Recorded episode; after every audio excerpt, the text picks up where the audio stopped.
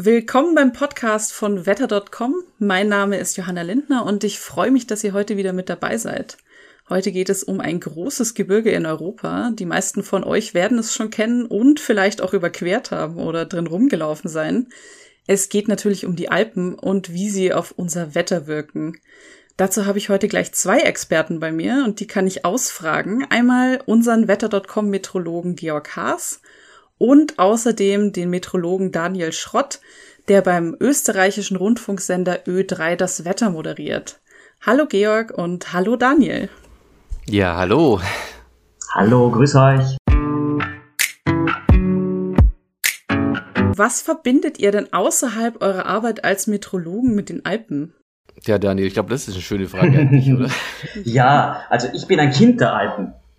Ich bin in den Alpen ja. aufgewachsen, groß geworden, ähm, hatte die Alpen äh, schon als Kleinkind rund um mich herum mit all ihren Facetten und Extremen. Bin ja gebürtiger Südtiroler, bin aufgewachsen in der Nähe von Meran, der ja mit, mit der wärmsten Stadt im Alpenraum, wo die Berge weit über 3000 Meter hoch sind in der Umgebung und deswegen gibt es da mehrere Klimazonen und das hat mich von Kindesbeinen an schon wahnsinnig interessiert dass im Tal schon längst Frühling war und Sommer und oben auf den Gipfeln noch im Juli der Schnee lag. Und äh, wenn man so etwas um die Kurve geschaut hat, dann gab es damals zumindest noch ein paar Gletscher. Oh ja, und ähm, ja, meine Wenigkeit ist ja aus, aus Sachsen ganz ursprünglich, äh, aus Leipzig. Dort ist es jetzt nicht ganz so bergig, aber ähm, ganz, mein Herz nicht ganz. Und ähm, ja, mein Herz schlägt natürlich auch total für die Alpen und auch für das alpine Wetter. Also das, das, also für uns Meteorologen ist das Alpenwetter eigentlich Königsklasse. Und das, was Daniel Schrott bei Ö3 macht, da bin ich auch immer wieder ganz fasziniert, ähm, wie da die Wetterberichte dann auch wirklich super auf den Punkt gebracht sind. Es gibt ja sehr viele Wetterberichte in Österreich, aber wenn man Daniel Schrott zuhört, dann stimmt das einfach, was er vorher sagt. Und das ist einfach richtig eingeordnet, wie ich es besser nicht machen könnte. Und da bin ich immer äh, ganz, ganz froh, wenn Daniel im Einsatz ist, weil dann ähm, ist die Prognose A perfekt und diese Leidenschaft, und die ist ja auch immer das Wichtige in unserem Beruf, die kommt da voll mit durch.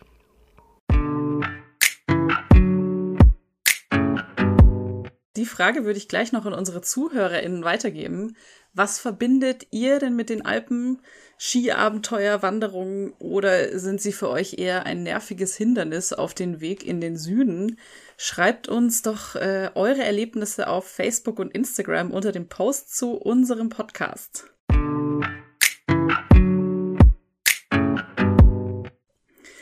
Dann würde ich jetzt gleich weitergehen mit euch und dann geht es jetzt wirklich um die Alpen und die Metrologie dazu.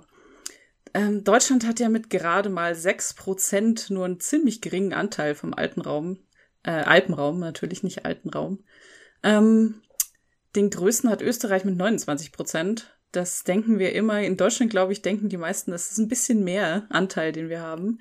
Aber das Gebirge wirkt sich ja trotzdem sehr stark auf das Wetter beider Länder aus. Ähm, Daniel, mhm. was sind denn die bekanntesten Auswirkungen, die die Barriere Alpen auf unser Wetter hat? Also ich, ich war jetzt etwas überrascht, dass Österreich tatsächlich den größten Anteil äh, prozentuell ja. hat äh, genau, von den Alpenländern. Ich hätte ehrlich gesagt aus der Hüfte geschossen, dass, dass die Alpen auf italienischem Staatsgebiet etwas größer sind oder die auf französischem. Aber ähm, ich habe in der Zwischenzeit tatsächlich nachgeschaut. Es ist so, es ist so. Äh, es gibt diese Alpenkonvention und der glaube ich jetzt. Ähm, wobei, da ist jetzt auch das Klagenfurter Becken drin, das geht jetzt etwas, etwas weiter, dass wir jetzt beim österreichischen Rundfunk jetzt nicht mehr so als Alpenraum hm, klassifizieren würde, weil wenn man in Klagenfurt steht auf 400 Meter, da hat man es eigentlich sehr flach. Da befindet man sich eher umzingelt von den Alpen und eher nicht so in, in den Alpen drinnen. Aber das ist eine andere Geschichte, auf deine Frage zu kommen.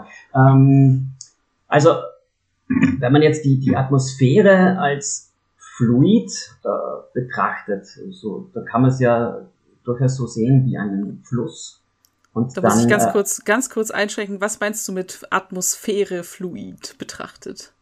Also Atmosphäre ist ja wir, wir, wir atmen es tagtäglich ein, sekündlich fast. Das ist ja, ist ja Luft. Es ist ja ein, ein, ein eine Ansammlung von vielen äh, gasförmigen Molekülen. Mhm. Und äh, an und für sich äh, auch, auch, auch Wasser ist so, so, so ähnlich, halt mit ungefähr 800 mal so hoher Dichte. Aber wie die Atmosphäre dahin strömt, so strömt ja eigentlich auch Wasser in einem Fluss da, dahin.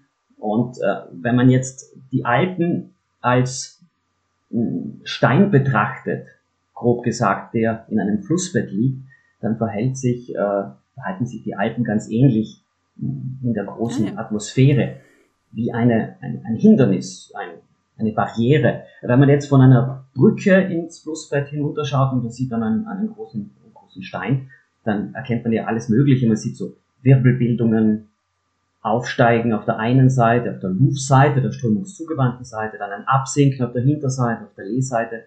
Es gibt ähm, dieser, dieser Stein, dieser, diese Alpen, die haben dann natürlich ganz andere Dimensionen, haben dann auch Vertiefungen drin, Einkerbungen, das wären dann die Täler und in denen gibt es dann ein Kanalisieren, ein starkes Modifizieren der Strömung.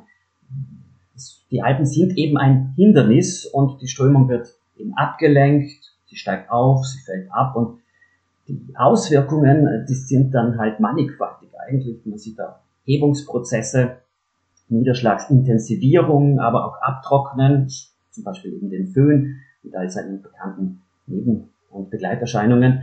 Dann gibt's modifizieren die Alpen auch die Strömung insofern, dass, dass es manchmal einen Düseneffekt gibt, den Bernoulli-Effekt.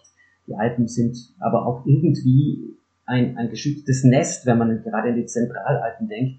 Die sind ja weit weg äh, vom, vom Rand der Alpen. Da sind ja, ich glaube, in, ich, in den Ötztaler Alpen ist es so, wenn man jetzt ähm, nach Norden geht, Richtung Garmisch und nach Süden zum Gardasee, das sind über 100 Kilometer Luftlinie, äh, diese Zentralalpen, die erwärmen sich stärker als die Randlagen, die führen quasi ein, ein Eigenleben und äh, da braucht es dann schon einen stärkeren Schwall an Wasser, ein stärkeres Tief, wenn man jetzt wieder an den Fluss denkt, damit da äh, auch in, diese, in dieses Herz der Alpen hinein dann mal ein, ein, ein Tief kommt oder ein Schwall Wasser kommt.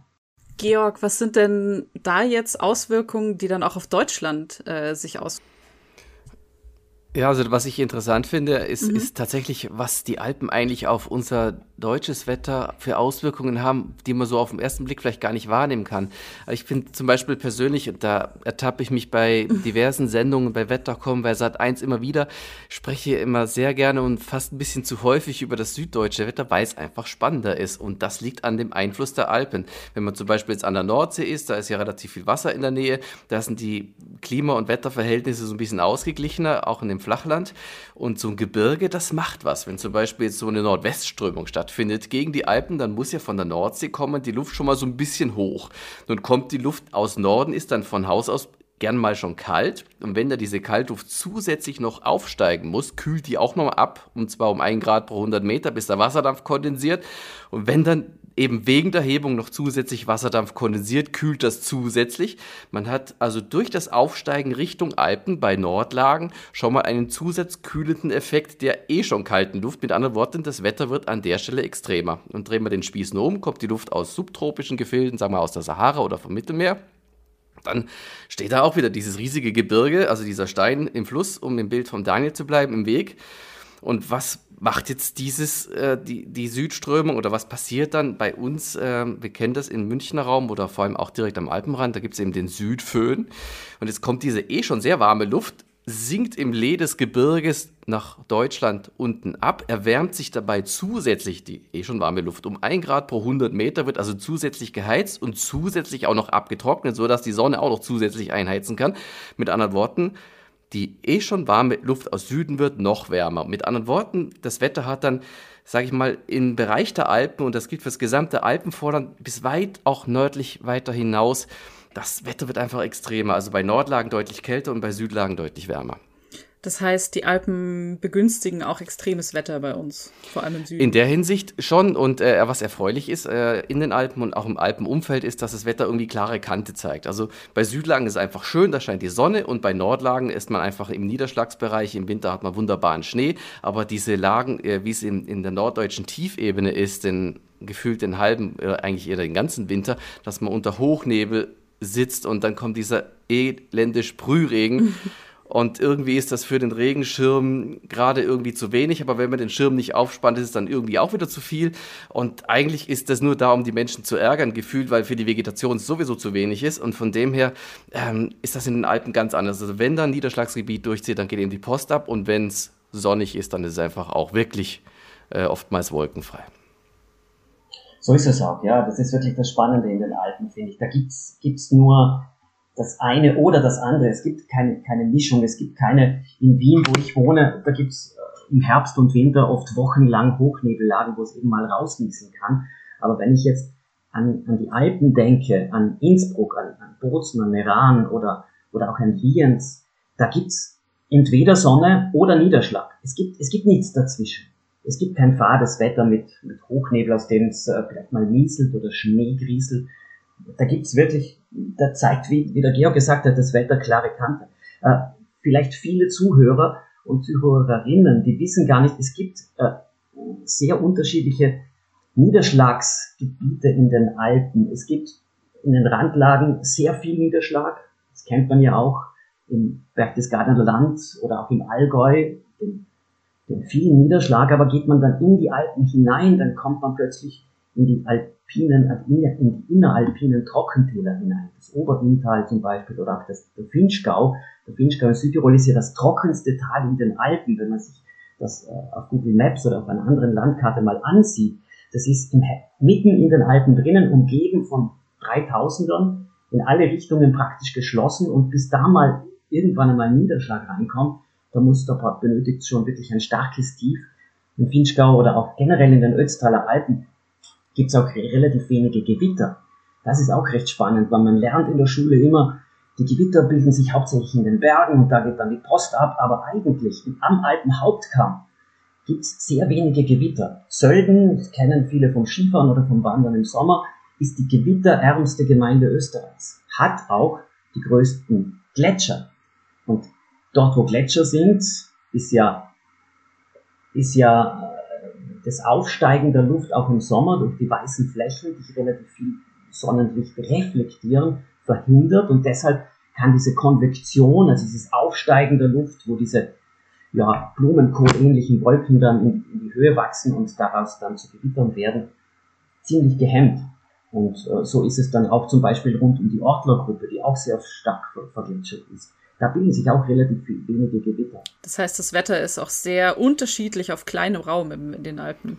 Ja, total. Also es ist von Tal zu Tal unterschiedlich, ja. Ja, ja gerade im Inntal, du hast das Oberintal erwähnt, Daniel, ähm, da bist du ja ähm, im Grunde genommen auch von Bergen, wie du sagst, umzingelt. Und wenn die Luft aus Norden kommt, dann steht ja erstmal da im Norden ganz schön viel Gebirge. Also in Innsbruck mhm. kennt ja jeder die Nordkette. Mit anderen Worten, bei Nordströmung gibt es erstmal den Nordföhn. Mhm. Bei Südströmung gibt es den Südföhn. Bei starker Westströmung gibt es den Westström und äh, Westföhn. Und bei Ostströmung. Ja, wann kommt schon aus Osten so ein fettes Niederschlagsgebiet? Mit anderen Worten, es erklärt sich dann schon, ähm, dass das Inntal eben auch tatsächlich relativ trocken ist. Und interessant ist dass zum Beispiel, wenn man jetzt auf Innsbruck schaut, dass nördlich der Stadt, die Nordkette, doppelt so viel Jahresniederschlag abkriegt wie der Alpenhauptkamm, weil die erste Hebung sozusagen den gesamten Niederschlag ausquetscht und dahinter bleibt dann einfach nicht mehr viel übrig. Und Innsbruck hat, was ich jetzt weiß, so zwischen 800 oder 900 Millimeter Richtig. Niederschlag pro Jahr, also Liter pro Quadratmeter. Und wenn man jetzt eben an den Finchgau denkt, also mein Herz schlägt für den Finchgau, das müsst ihr alle entschuldigen, aber äh, meine Mutter ist von dort und äh, ich habe einen Teil meiner, meiner Kindheit auch dort verbracht. Das, das trockenste Tal in den Alpen hat im zentralen Bereich bei Schlanders und Lars, kennt man vom Marmor vielleicht, äh, geht jetzt aber schon wieder zu weit, da gibt's nicht einmal 600 Millimeter Niederschlag pro Jahr. Hingegen äh, in den Ötztaler Alpen oder auch südlich in den, der Ortlergruppe, da fällt ein Vielfaches dran. Also es ist schon, schon recht spannend, wie der Georg auch gesagt hat. Selbst im Inntal große Unterschiede zwischen Ost und West, zwischen Nord und Süd. Das macht es in den, in den Alpen einfach extrem spannend, auch was die Vorhersagen. Mhm, das ist ja dann sehr komplex. Da habe ich da gleich eine Frage an euch beide. Was waren denn besonders starke Extremwetterereignisse aus den letzten Jahren, die wir alle noch vielleicht ein bisschen kennen? Mhm. Ja, vielleicht, ähm, Daniel, kannst du dich bestimmt noch erinnern, als wir gemeinsam studiert haben, 2006 Bad Reichenhall? Oh, ja. Ähm, da war die Schneekatastrophe, da ist ja ähm, diese ja. Eishalle auf dramatische mhm. Weise eingestürzt. Im Nordstau der Alpen, Flachdachbauweise, habe ich persönlich nie verstanden und leider Gottes ähm, kam es zu einer unfassbaren Katastrophe bei einer länger anhaltenden Nordstaulage. Ja, da ist einfach äh, die Physik der Atmosphäre, die, die lässt sich nicht verhandeln. Die Natur macht einfach das, was die Naturgesetze vorgeben. Und wenn einfach eine sehr starke Nordströmung gegen die Alpen ist, mit viel Hebungseinfluss durch Tiefdrucksysteme, dann schneit's und schneit's und schneit's und hört nicht auf. Und irgendwann mal ist es halt für Flachdächer allen voran zu viel. Das haben wir 2006 erlebt. Ich persönlich war damals in Bad Ischl vor der Schneekatastrophe habe ich die Wetterkarten gesehen und habe gedacht, jetzt musst du in Nordstau der Alpen ins Epizentrum, um einfach mal zu erleben, was die Atmosphäre leisten kann bei so einer Wetterlage. Das, heißt, du das war dann sehr mit Absicht hingefahren. Mit Absicht hingefahren, okay. habe beim Schneeschaufeln geholfen, war aber zwischendurch auch langlaufen. Ah, okay. ja, das war 2006 Bad Reichenhall, oder? Ähm, das haben wir gemeinsam erlebt, Daniel, das Alpenhochwasser 2005. Da wurde damals die Uni evakuiert. Oh. Das war spannend. Da habe ich Diplomarbeit geschrieben zu der Zeit und plötzlich hieß es alle raus. Also, ja, richtig. Und wir hatten von oben, von oben äh, vom achten Stock und neunten Stock von der Terrasse den besten Ausblick eigentlich auf den steigenden Inn und haben schon gesehen, wie die Bagger auf der Innenbrücke gestanden sind, um das Treibholz rauszufischen und, und dann Anstauen an der Brücke zu verhindern. Ich weiß gar nicht, Daniel, hast du auch damals auf der anderen Seite vom Fluss gewohnt und man wusste gar nicht mehr, kommst du überhaupt noch auf die andere Seite der Stadt, weil die Brücken ja zum Teil schon gesperrt waren. Ich habe auf der richtigen Seite. Du hast auf der richtigen Seite, ja, ich auf der falschen, aber bin ja. trotzdem rübergekommen. Das ist ja auch ein ganz guter Punkt, um jetzt mal ein Gedankenexperiment zu machen. Wie wäre denn das Wetter in Deutschland und auch im Rest von Europa, wenn es die Alpen überhaupt gar nicht geben würde? Spannend, Daniel. Hast du eine Idee? Das Wetter wäre definitiv langweilig, oder? Ja, würde ich auch sagen. Stellt euch vor. Wobei was, nicht ganz. Was da alles entgehen würde. Das, das, was, das, was wir wahrscheinlich mehr hätten, äh, wäre ähm, möglicherweise ein bisschen höhere Luftfeuchtigkeit im Sommer und ein bisschen mehr Windscherung, mhm. weil die Alpen natürlich eine mega Windbremse sind eigentlich. Und äh, mehr Wind und mehr Mittelmeerfeuchtigkeit bei Südlagen wäre natürlich für Gewitter super interessant, Daniel. Ja, wenn ich jetzt dran denke, das hätte dann auch zur Folge, dass wir mehr Tornados hätten. Ich weiß nicht, ob ich das gut finden würde. Ja. Das ist eine andere Frage, ja. Da denkt man ja tatsächlich gleich an die USA, weil denen fehlt ja so eine horizontale Barriere. Wäre das dann vergleichbar ja. auf, in Europa? Ich glaube nicht ganz, weil äh, anders als in den USA haben wir ja den, den Golfstrom, äh, der ja auch bis rauf nach Spitzbergen geht und Skandinavien viel wärmer macht und das Meer, der Nordsee und so weiter als es auf vergleichbarer geografischer Breite in Nordamerika der Fall ist. Also wir hätten schon gewisse Unterschiede, aber das Wetter würde wahrscheinlich ein Stück weit in Deutschland vielleicht sogar extremer sein. Zumindest was die Gewitter betrifft, ja.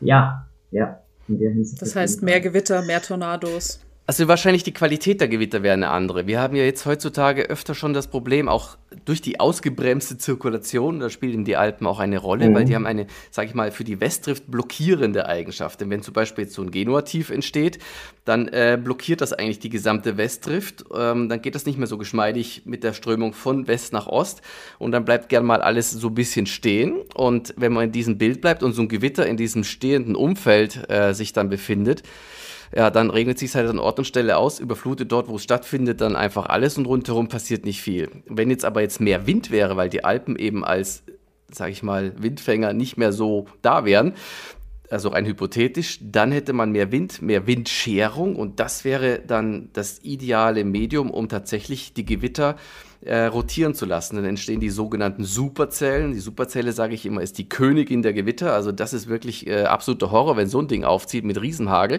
Und wenn ähm, die Bedingungen passen, eben unten, Daniel hat es erwähnt, mit einem Tornado. Ja, dann wäre vielleicht sowas denkbar, wie es in der Po-Ebene heute schon ist, dass da, da relativ viele Tornados stattfinden. Richtig, ja. Dann gibt es das halt dann auch rund um München zum Beispiel. Ja. Viel häufiger.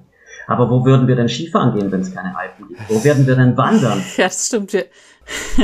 Es ist schon gut, dass ja. wir die Alpen haben. Das ja, würde ich auch sagen. Wir ja. müssten nur lange warten. Nicht, dass wir jetzt hier eine Petition. Wenn wir ganz, ganz lange Nicht nur eine Petition starten, die Alpen hier abzureißen, ne? Nein, nein, das war ein reines Gedankenexperiment. Ich will sehr die schön. Alpen gar nicht loswerden. Das ist sehr schön, da bin ich jetzt sehr beruhigt. Aber ich glaube, in einer Million Jahren äh, sind sie weg, oder? Also ungefähr ein Millimeter Erosion pro Jahr. ich, ich weiß jetzt aber nicht, was die, was die, was die ähm, Tektonik von unten macht. Ich Im hatte, Moment wachsen sie doch. Noch. Also in der tektonischen äh, ist mein Stand, dass sie noch wachsen, aber ich kann nicht darauf schwören. Ja, das ist in der Balance halt momentan, ja. ja. Genau, dann bleiben wir doch jetzt mal erstmal beim Klima, bevor wir auf die Tektonik gehen. ähm, das sind der, wir, glaube ich, besser, Daniel. Ja. genau, da sind wir besser aufgehoben, alle drei. Ähm, der Klimawandel, da muss ich jetzt auch mal wieder drauf eingehen, natürlich. Ähm, die Erderwärmung wirkt sich ja ganz besonders auf die Alpen aus. Da ist die Temperaturanstieg ist da ja schneller als im Flachland. Mhm. Warum eigentlich? Weniger Luftvolumen, würde mhm. ich sagen, ist mit, mit der Grund. Was heißt das, weniger Luftvolumen? wenn, wenn man sich das jetzt anschaut, also nehmen wir das Flachland und wir ja. stellen da jetzt einen Würfel auf. Ja. Dann ist dieser Würfel gefüllt mit Luft. Mhm. Wenn man jetzt äh, diesen Würfel in die Alpen hineinsetzt, mhm. dann schneiden die Berge schon mal ein Stück dieses Luftvolumens raus. Links und rechts. Und dann bleibt ein V über. Oder ein U. Es gibt ja Kerb und Trogtäler. Und äh, wenn jetzt die Sonne da reinscheint in dieses Luftvolumen im Flachland, dann erwärmt es sich um den Faktor X. Und äh, in den Alpen bleibt da weniger Volumen übrig. Das heißt, bei selber Energie ähm, die die Sonne liefert, erwärmt sich das dann stärker. Äh, man hat ja aber auch gesehen, mittlerweile gibt es da schon genügend Studien, die das belegen können, dass im Zuge des Klimawandels ähm, gewisse Wetterlagen länger sich über einem gewissen Niveau, äh, Ort dann aufhalten. Hochs werden langlebiger, ortsfester, bleiben über Tage und Wochen. Und wenn man jetzt ein Hoch über, über den Alpen hat, über Tage, Wochen, durchs Absinken der Luft wird sie wärmer, äh, von unten durch die Sonneneinstrahlung kann sich das weiter aufheizen. Und dann hat man so einen Hitzedom und äh, dadurch äh, werden auch die Alpen dann theoretisch oder praktisch auch noch heißer als das Flachland. Und es zeigt sich ja auch schon, äh, die, die Zahl der Sonnenstunden nimmt, nimmt bereits zu. Das heißt, man, es gibt immer mehr Sonnenschein in den Alpen und äh, wenn es dann auch wärmer ist, äh, gibt's weniger Wolken. Und das heißt, äh, wenn die Alpen sich weiter aufheizen, dann weniger Wolken gibt's ja auch deshalb, weil äh, ich habe, das hängt ja mit der Temperatur zusammen, die Temperatur erreicht später die Sättigung, äh, deshalb weniger Schatten und so weiter und so fort. Und dann schaukelt sich das eigentlich immer mehr auf. Oder Georg, wie siehst du das? Ja, absolut. Also die Faktoren, die du aufzählst. Gerade mit dem Volumenseffekt, das ist interessant. Der ist ja eigentlich dafür verantwortlich, dass sich im Sommerhalbjahr oder im Sommer das alpine Hitzetief bildet. Und ähm, jetzt haben wir in Zeiten des Klimawandels äh, den Schlamassel, dass Wettersysteme gerne und immer öfter stehen bleiben. Mit anderen Worten, anders als vor, sage ich mal, Beginn der menschengemachten Klimaproblematik. Alles als davor ähm, bleiben jetzt praktisch ähm, diese Westwinde aus, die dieses alpine Hitzetief wegpusten. Und mit anderen Worten, von Tag zu Tag wird das heißer, heißer, heißer und dementsprechend bauen sich immer längere und immer intensivere Hitzewellen auf. Und dazu kommt noch, und das ist ein ganz entscheidender Punkt, dass jetzt die höhere Temperatur im Zuge des Klimawandels natürlich auch dazu führt, dass weniger Schnee und Eis da ist. Also im Vergleich zu den letzten 50 Jahren ist die Zeit mit Schneebedeckung im Jahr jetzt um einen Monat kürzer. Und das macht natürlich was. Wenn die Oberflächen dunkler sind, wird deutlich äh, mehr Energie von der Sonne direkt in Wärme, in zusätzliche Erwärmung der Alpen umgesetzt, statt in den Weltraum zurückreflektiert. Und das ähm, macht äh, das, dass der Klimawandel eigentlich in den letzten Jahrzehnten in den Alpen doppelt so stark ausgefallen ist wie im weltweiten Durchschnitt. Und das ist eine Hausnummer. Das heißt, da gibt es ganz viele verschiedene Faktoren und alle zusammen wirken sich so aus, dass es besonders stark ist in den Alpen. Ja, leider muss sagen, es ist, äh, man spricht hier von einer, ich, äh, ich sage immer, positiven Rückkopplung mit negativer Auswirkung. Ja. Faktor Schnee ist, ist sicher ganz, ganz wichtig, ja. Da gebe ich dir vollkommen recht. Das heißt, die, die Gletscher werden ja auch äh, immer weiter verschwinden, oder? Die sind mehr oder weniger schon äh, auf, auf ihrem Todesmarsch. Ja, und, und die vegetieren eigentlich nur noch so dahin wenn man jetzt von den Ostalpengletschern mal spricht. Die, bei den Westalpen sieht es etwas besser aus, da sind die Berge ja um, um einiges höher, aber in den Ostalpen gibt es ja eigentlich nur einen einzigen 4000er, das ist der Bernina in, in der Schweiz, das ist die Grenze zwischen Ost- und Westalpen, aber in, in Österreich der höchste Berg ähm, mit seinen nicht einmal 3900 Metern. Äh, der Großglockner, der am Fuße die relativ große Pasterze noch hat, aber die zerfällt auch immer mehr. Äh, die, die Gletscherzunge geht zwar noch relativ weit hinunter, ich glaube so bis auf 2500 Meter, aber diese Gletscherzunge, die wird sich bald einmal vom oberen Teil des Gletschers lösen. Da bildet sich ja kaum noch äh, mehr eine Rücklage und äh, es gibt dann selbst in, in Höhenlagen um 3000 Meter dann im Sommer Ablation und Abschmelzen. Das heißt, die, die Alpengletscher, die wir kennen in den Ostalpen, die sind verloren. Da zählen wir eigentlich nur noch die Jahre, bis sie weg sind. Es gibt nur noch die kleineren K-Gletscher, weniger die mit den großen Zungen. Ja, gerade wenn man sich so freut, dass es im Winter so schön schneit und denkt, ach, ist das toll für die Gletscher, das ja. ist so ein bisschen ein Trugschluss, weil das Gletscherschicksal, das entscheidet sich unglücklicherweise ausgerechnet im Sommer. Man stelle sich so einen heißen Sommertag vor, da schmilzt dann einfach mal vom Gletscher so etwa 10 Zentimeter Eis. Um das wieder auszugleichen, braucht es ungefähr einen Meter Schnee. So, und da kann man sich jetzt ungefähr ausrechnen, was so eine Hitzewelle über mehrere Wochen anrichtet. Und so viel Schnee kann es gar nicht fallen wie jetzt durch die immer stärkeren und längeren Hitzewellen dann an Eis und Schnee abtaut. Also das Gletscherschicksal der Alpen ist maßgeblich von den Sommern abhängig und wie ich schon sagte, mit den immer öfter stehenden Hitzetiefs ist das ein relativ großes Problem, zumal die sogenannte Frontalzone, also der Bereich, wo Fronten und Tiefs durchziehen, jetzt immer weiter im Norden auch anzutreffen ist im Sommer. Sprich, das, was früher öfter mal noch eingetreten ist, dass es teilweise Wintereinbrüche gab im Sommer mit Schnee bis zum Brenner, wo man da nur mit Schneeketten drüber kommen konnte. Das passiert so selten. Und so mhm. eine Schneeauffrischung wäre eben gerade so wichtig, weil eben auch äh, die Helligkeit des Gletschers entscheidend ist, wie er auf Sonnenschein reagiert. Denn wenn das so wie frisch gestrichen ist, eine schöne Schneedecke drauf liegt, dann ähm, ist das für einen Gletscher auch wesentlich äh, besser zu überleben, als wenn er zum Beispiel verdreckt mit der dunklen Oberfläche da liegt und dann aufgrund seiner dunklen Oberfläche viel mehr Energie absorbiert und dadurch eben effizienter schmilzt. Wer mehr über das Wetter oder auch den Klimawandel erfahren will, der kann gerne auch unseren Podcast hier auf Spotify, iTunes und Co abonnieren. Darüber freuen wir uns sehr.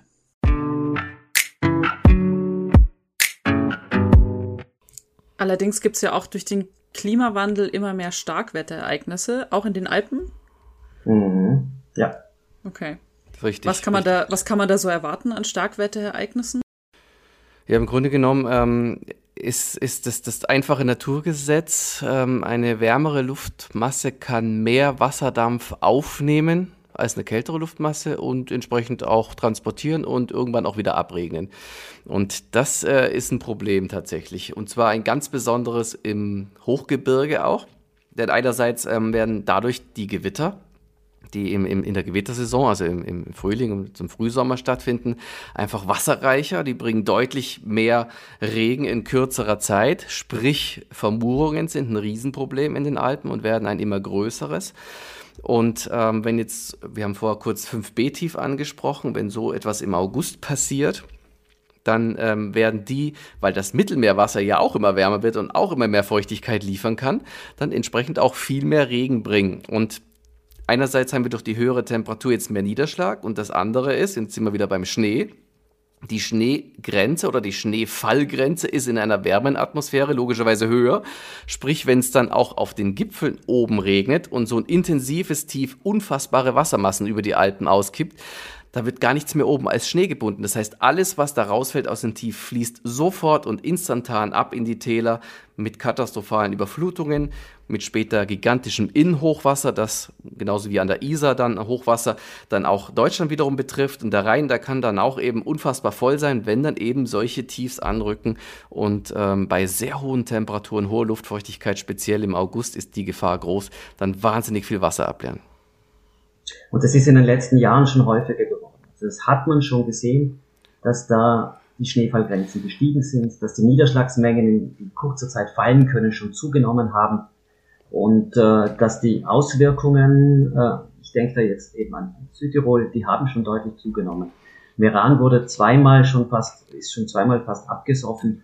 Sterzing ebenso, weil eben Sterzing liegt ja unweit des Brenners in den Stubaier Alpen, wären eigentlich große Gletscherflächen, die das Wasser zurückhalten können, wenn es dort in fester Form als Schnee fallen würde, ist aber nicht äh, passiert und deshalb wurde dann der Ridnauner Bach zum, zum Strom und der Eisack dann später auch für Klausen, für eine Stadt weiter unterhalb, dann zur kleinen Katastrophe. Das wird sich in, in Zukunft noch weiter häufen. Und auf der alten Südseite, Daniel, da sieht man ja, wenn man durch die durchs Eisacktal und so fährt, weiter südwärts immer überall schon diese Hagelnetze, die auf den Obstplantagen aufgespannt sind. Also dort ist man ja starke Gewitter gewohnt. Und ich glaube, das, was die Gewitter auf der Alpen-Südseite so giftig macht, ist das ja mit dem ähm, mit dem Heranführen der feuchten Mittelmeerluft aus Süden da ganz anderes Feuchteangebot, also schwüle Angebot vorhanden ist und äh, schwüle Luft, also Wasserdampf, ist ja Doping für jedes Gewitter, wenn dann oben noch ein bisschen Kaltluft vorhanden ist. Und diese Mittelmeerfeuchte sorgt ja, glaube ich, auch in Österreich, in der Steiermark, in Kärnten für, für diese fürchterlichen Gewitter, die auch die letzten Jahre sich, wenn ich es richtig auf dem Schirm gehäuft haben, oder? Ja, die Steiermark ist ja überhaupt der Gewitter-Hotspot Europas eigentlich sogar. Es gibt wenige Regionen, äh, die so viele Blitze haben, weil in der Steiermark ist, ist es recht interessant. Da kommt zum einen ist es da nicht so weit bis zur Adria. Zum anderen hat man eben den Übergang vom Flachland zu den Bergen. Man ist praktisch nach Westen, nach Norden hin hat man die Alpen. Und gerade im Grazer Becken kann da so, so einiges abspielen. Äh, und äh, dort ist man mittlerweile durch äh, starke Gewitter, Unwetter gewohnt, die jedes Jahr für Millionen Schäden sorgen, leider. Auch da geht's ohne Hagelnetze nicht. Und äh, die, die, die zunehmende Schwüle in den Alpen, äh, gerade an der alten Südseite, die bedingt auch, dass zum Beispiel das, das Etschtal sich in wenigen Jahrzehnten sich nicht mehr im Sommer als, als äh, sommerfrische Ort eignen wird, weil da hat es dann viel öfter 40 Grad und da will man dann nicht nur unbedingt Urlaub machen, da muss man dann halt schon in die Höhe ausweichen. Und deshalb wird es dann auch für den, Alp, für den Apfelanbau dann schon knapp. Ähm, da muss man neue Sorten äh, finden, die dann den, die Hitze besser vertragen können. Oder überhaupt vielleicht neue Früchte, Südfrüchte eventuell sogar. Da, da laufen ja auch schon Experimente, was man im zukünftigen Klima dann alles anbauen kann. Das heißt, die Alpen werden da einfach hart getroffen vom Klimawandel.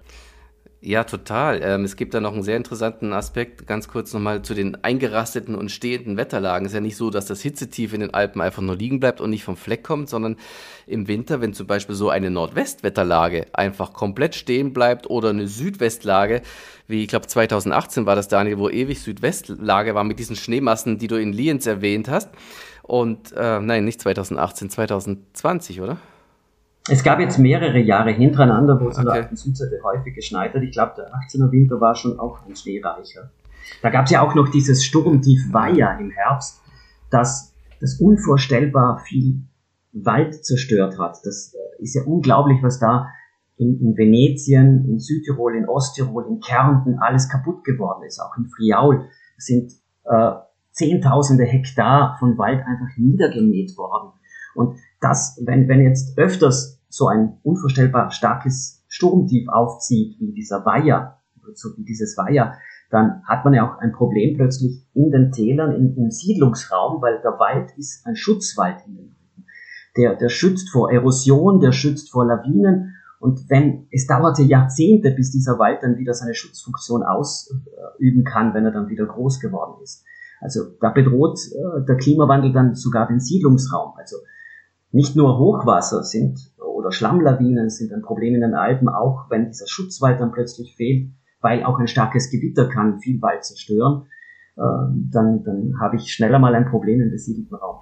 Und das, was mit den eingerasteten Wetterlagen einhergeht, ist, im, ich habe gerade erwähnt, wenn es lange Süd ist im Winter, hat es die Schneemassen auf der Alpen-Südseite. Wenn es lange Nordwest ist, wie 2019, dann heißt es auf der Alpen-Nordseite Dächer abschaufeln, weil es einfach so unfassbar viel runterhaut und das einfach nicht aufhört zu schneien, weil einfach die Wetterlage steht und die Luft einfach permanent von der Nordsee reinströmt. Das heißt, das Problem des Klimawandels, der eingerasteten Wetterlagen, prägt sich auch in den Alpen und somit auch auf deutscher Seite dann äh, sehr stark aus, dass dann eben katastrophale Schneemengen fallen. Also die stehen dann nicht zwingend im Widerspruch mit dem Klimawandel, ganz im Gegenteil, geht absolut damit in Einklang. Das heißt, viel Schnee und äh, Klimawandel, das widerspricht sich überhaupt gar nicht, sondern das geht miteinander einher. Das Wetter wird extremer und dazu gehört ja. auch, dass es vielleicht nicht so oft, aber wenn dann richtig schneit. Mm, genau, dann würde ich gleich mal weitergehen zum nächsten Punkt.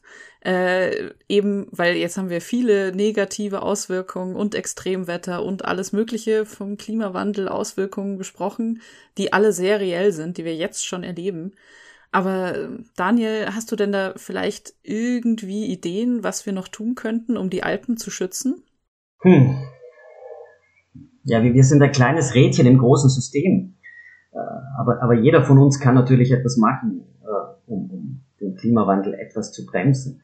Ähm, ich, ich sehe, ich bin nicht sehr optimistisch für die Zukunft und für meinen dreijährigen Sohn, äh, ob der jetzt, wenn er mal alt ist und selbst vielleicht Kinder hat und Kindeskinder hat, ob die dann noch in einer relativ schönen Welt aufwachsen werden.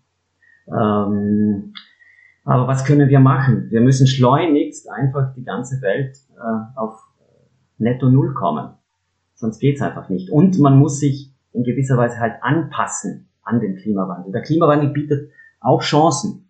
Es ist nicht alles schlimm, weil man kann, die Vegetationszeit wird verlängert, man kann früher im Jahr anbauen, bis später in den Herbst hinein. Man kann andere Sachen anbauen. Wenn ich dran denke, in Spanien wachsen jetzt plötzlich Mangos und Avocados äh, das heißt, man muss die nicht unbedingt äh, äh, importieren aus Peru. Und man muss aber auch, wenn ich jetzt an die Alten denke, man muss halt dann auch den Siedlungsraum schützen durch Lawinenverbauung. Ich brauche den Schutzwald. Und ich muss halt da auch dafür sorgen, dass, äh, dass die Bevölkerung geschützt ist, dass ich äh, den, den Verkehr auf die Schiene bekomme. Also es muss jetzt schleunigst weg. Also der Brenn, am Brenner äh, steigt von Jahr zu Jahr das Verkehrsaufkommen. Wir müssen endlich den Verkehr auf die Schiene bringen. Und, und das Gegenteil passiert momentan. Also wir brauchen eine mutige Politik. Ich habe immer das Gefühl, die Politiker denken immer nur an die nächste Wahl und an eine mögliche Nichtwahl, wenn sie unpopuläre Maßnahmen beschließen. Aber wir brauchen ganz, ganz, ganz schnell radikale Maßnahmen, um abzukehren von, von fossilen Brennstoffen. Wir müssen hin zu einem zu, zu den natürlichen Ressourcen. Die Sonne scheint, wir müssen einfach nur die Sonne, den Wind anzapfen und äh, dann geht vieles von alleine. Und es, es natürlich kostet der Umstieg Arbeitsplätze, aber dafür schaffen wir dann an anderer Stelle neue Arbeitsplätze. Also jeder Wandel bietet auch eine Chance und wir müssen halt diese Chance erkennen und auch nutzen. Und äh, es ist eineinhalb Grad sind äh, in Paris Abkommen drinnen verankert, äh, ratifiziert von, von den Staaten dieser Welt. Aber diese eineinhalb Grad, die lassen sich schon fast nicht mehr aufhalten. Momentan stehen wir bei 1,3 und äh, wir müssen ganz, ganz schnell runter auf Null Energie, also auf CO2-Emission, netto Null, äh, weil sonst fahren wir den Karren einfach an die Wand. Es, es ist fünf vor zwölf, wenn nicht sogar fünf nach zwölf. Und eine Welt, äh, mit, mit die, die zwei Grad wärmer ist, den mag ich mir nicht gar nicht vorstellen. Aber die ist, die ist äh, leider nicht weit weg, wenn wir nicht ganz schnell da klingen zwei Grad sehr wenig, aber das ist in der Auswirkung und in dem, was die Atmosphäre veranstaltet, unfassbar viel. Also das ähm, zwei Grad Ziel oder wie auch immer oder 1,5 Grad Ziel, das sind so Zahlen, wo du denkst, ja, zwei Grad, mein Gott, das merkst du ja gar nicht, ob es jetzt sieben oder neun Grad hat, aber in der Auswirkung ähm, der Wetterextreme ist das unfassbar schlimm. Wir haben gerade auch äh, beleuchtet, dass der Klimawandel in den Alpen eben doppelt so stark mit einfährt und gerade der Alpenraum hat, was die regenerativen Energien betrifft, unfassbar große Chancen. Alleine durch die Wasserkraft mit den vielen Gebirgen wird er jetzt schon ein größter, der größte Teil des Stroms produziert. Dazu das sonnige Inntal zum Beispiel oder die sonnigen inneralpinen Trockentälern. Also da ist ja eigentlich auf jedem Dach eine Photovoltaikanlage und, und möglicherweise auch eine Wärmepumpe eigentlich fast vorgesehen. Und gerade der Alpenraum könnte jetzt auch europaweit Energieexporteur sein, wenn denn die Strukturen gut ausgebaut wären und sich eine goldene Nase dran verdienen. Man stelle sich vor, man müsste kein Geld mehr äh, für Öl und Gas in irgendwelche Länder ausgeben, sondern hat einfach selber das Energiemonopol in der Hand. Und der Strom, sage ich, ist das, das Gold der Zukunft, wenn man überlegt, wie viel Strom wir in Zukunft brauchen werden für die Elektrifizierung der, der Autoflotte oder zum Beispiel auch ähm, für, den, für die Herstellung von Wasserstoff. Ja?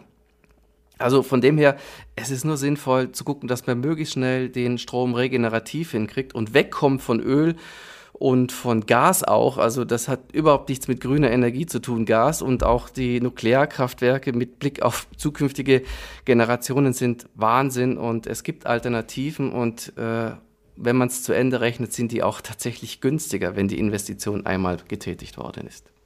Zur Wasserkraft muss ich noch was, was sagen. Die meisten ja. Wasserkraftwerke, die, die großen Pumpspeicherwerke, die liegen ja im Einzugsgebiet von Gletschern. Momentan profitieren diese Speicherseen, ob das der Schlegeis-Stausee ist in den Zillertaler Alpen oder auch die Kölbrheinsperre im Maltertal, die profitieren ja alle davon, dass die Gletscher kleiner werden. Deshalb kommt da mehr Wasser immer rein. Irgendwann einmal in den nächsten Jahrzehnten sind diese Gletscher weg. Das heißt, diese hochalpinen Speicherseen, die werden nicht mehr so viel äh, Strom liefern können, wie sie es jetzt gerade tun, weil sie eben immer noch äh, zusätzliches Schmelzwasser von den Gletschern kommen. Aber die Sonne, die ist gratis und die, eine Photovoltaikanlage kann man auf jedes Dach klatschen. Also das dürfte kein großes Problem sein. Dann haben wir doch schon ein paar äh, Sachen, die wir zumindest machen können. Dann finde ich, ist das auch eigentlich ein ganz gutes Schlusswort für unseren Podcast. Ich bedanke mich sehr bei dir, Daniel, und auch bei Georg, dass ihr heute hier bei mir wart und viel über die Alpen erzählt habt. Vielen Dank und ich hoffe, ihr kommt bald mal wieder zu mir in den Podcast. Ja, sehr gerne, Daniel. Du bist da auch wieder dabei, gell? Sehr gerne. Also wenn ich eingeladen, wenn ich eingeladen werde, komme ich natürlich wieder. Vielen Dank. An alle ZuhörerInnen auch vielen Dank fürs Zuhören und bis zum nächsten Mal beim Podcast von wetter.com.